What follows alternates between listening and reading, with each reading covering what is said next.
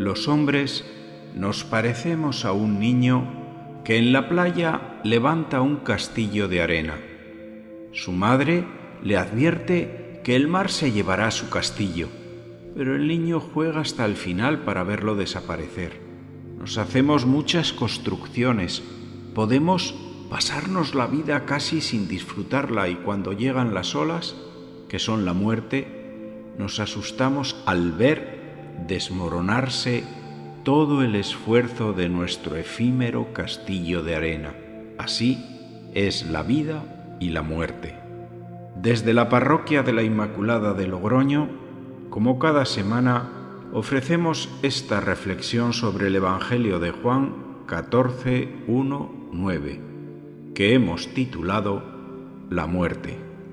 Que no tiemble vuestro corazón. Creed en Dios y creed también en mí. En la casa de mi Padre hay muchas estancias. Cuando vaya y os prepare sitio, volveré y os llevaré conmigo, para que donde estoy yo, estéis también vosotros. Llegan las fechas de todos los santos y de los fieles difuntos, cuando nos acordamos de los seres queridos que han partido al otro lado, especialmente en este horrible año del coronavirus, donde se ha multiplicado dolorosamente el número de partidas. ¿Cuánto cuesta decir adiós a estas personas? Para muchas personas no creyentes, la muerte no tiene sentido. Es como un polizonte en el barco de la vida. Todos sabemos que un día tendremos que partir, pero nunca viene bien, siempre duele. Lo entendemos con la cabeza, pero el corazón se resiste a aceptarlo. Cuanto más rápido es este tránsito de la cabeza a la aceptación del corazón, más presencia de Dios hay en la vida de esas personas.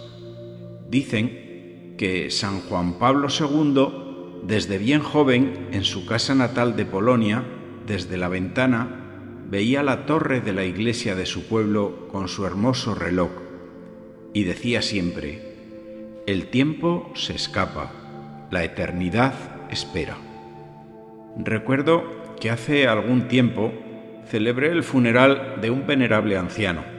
Después de un año fui a visitar a la viuda y me la encontré con un portarretratos con la foto de su marido en los brazos. Ahí me di cuenta de que no lo había soltado. Estaba sufriendo muchísimo. Debemos aprender a soltar a las personas que se fueron, sin dejar de amarlos y sin dejar de pedir por ellos. Nuestro corazón necesita entender y entregar a Dios a la persona amada y así poder cerrar el duelo. Este sufrimiento por la muerte del ser querido en ocasiones genera culpabilidad, en otros histeria y dolor en todos los casos. Y siempre es necesario esa válvula de escape que es compartir el dolor con la familia y con los amigos. Cuando compartimos el dolor, éste se achica y por el contrario, cuando compartimos las alegrías, éstas se agrandan.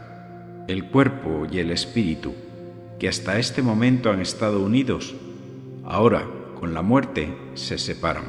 Dios es como un terrón de azúcar en el café. En la vida de algunas personas no se ve, pero se nota. Solo ve a Dios aquel que lo quiere ver, el que ha tenido oídos para oír y labios para alabarlo. Ante la pregunta de que si hay vida en el más allá, deberíamos planteárnosla de otra manera. ¿Esto que tengo ahora es vida? Los vivos ciertamente cierran los ojos a los muertos, pero verdaderamente, si lo pensamos bien, son los muertos los que abren los ojos a los vivos para mirar más allá. Recuerdo que hace algún tiempo pasé unos días en un monasterio y visité su cementerio con uno de los monjes. Este, señalándome la sepultura más reciente, me contaba cómo se despidieron de ese hermano. Me dijo, toda la comunidad estaba reunida en su celda. Oramos juntos y luego, uno por uno, le dimos un abrazo diciendo, hasta el cielo. Para el creyente, la muerte merece ser celebrada. La vida es un camino que termina en Dios. Recordemos al hijo pródigo de la parábola. No puede ni soñar siquiera con la acogida que le está esperando al final del camino. Una verdadera fiesta es el amor y el perdón en la acogida de su Padre. Y este Padre es sin duda la fuente de alegría del Hijo. Así puede ser nuestro encuentro con el Padre al final del camino de la vida. Nos citan para un juicio personal, pero también va a ser una sorpresa no esperada, fuera de nuestro control y fuera de nuestro raciocinio. La muerte es el paso necesario antes de entrar a contemplar la belleza infinita de Dios en la eternidad. Pero, me pregunto yo, ¿entrarán en el cielo nuestros pecados? Pues no. Hay muchas cosas carnales y también hay muchas cosas del alma que no son del cielo, son producto nuestro, y eso hay que lavarlo aquí. La blanca mortaja nos recuerda a los vivientes del Apocalipsis con esas túnicas blancas, que las han blanqueado con la sangre del Cordero, es decir, con los sufrimientos de la vida, con amor en Jesucristo. ¿Cuántas veces he dicho yo, una misa por un difunto tiene mucho poder de liberación de estas penas purgantes que nos llevamos de esta vida a la otra? Nosotros podemos ayudar a las almas de los seres queridos que necesitan ser liberadas con nuestra oración.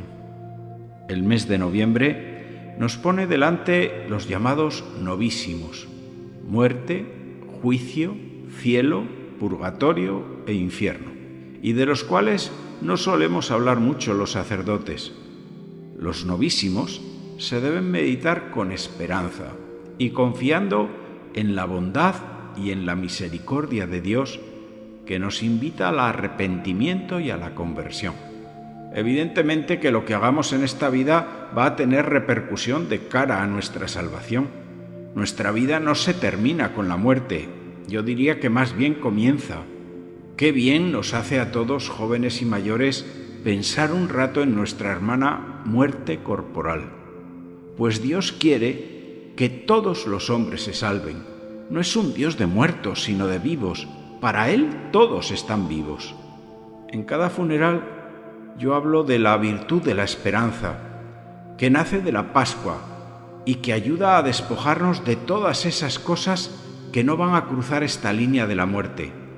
¿De qué tengo yo que despojarme? Pues de todo, porque no te vas a llevar nada, de las diferentes etapas de la vida, de aceptar otras etapas que cuestan mucho más, como la enfermedad o la ancianidad y no solo de los años nos vamos despidiendo, sino también de las personas amadas, como los padres, o de lugares y de muchas cosas que son recuerdos.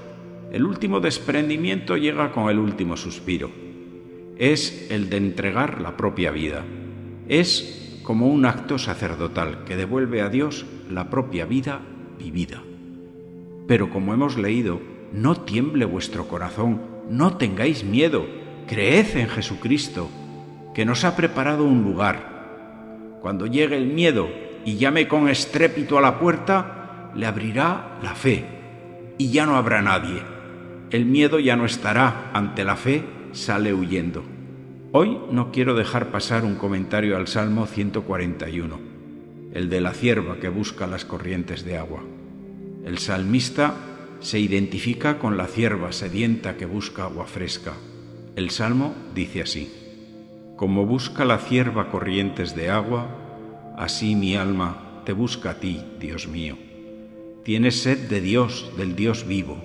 Recuerdo cómo marchaba a la cabeza del grupo hacia la casa de Dios entre cánticos de júbilo y alabanza. Envía tu luz y tu verdad, que ellas me guíen y me conduzcan hasta tu monte santo, hasta tu morada que yo me acerque al altar de Dios, al Dios de mi alegría, que te dé gracias al son de la cítara, Dios, Dios mío. ¿Por qué te acongojas, alma mía? ¿Por qué te me turbas? Espera en Dios que volverás a alabarlo. Salud de mi rostro, Dios mío.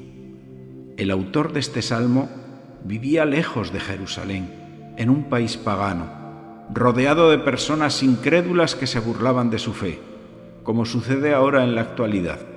Deseaba volver al templo de Jerusalén, a las fiestas y solemnes celebraciones de su juventud. Hay una tensión entre un pasado añorado y un presente duro y seco, y una futura peregrinación y vuelta a casa. El tema de este salmo es este juego que Dios tiene con nosotros, con su ausencia y con su presencia. En algunos momentos de nuestra vida, sobre todo en los de sufrimiento, nos cuesta mucho ver la presencia amorosa de Dios. En otros, su presencia es tan clara y evidente que se nos llena el corazón de paz y poco a poco va surgiendo la confianza. Para el autor de este salmo, la vida es un sendero que recorremos en busca de un manantial. El hombre es un caminante que no ha nacido para estar quieto. En el camino siempre tenemos sed.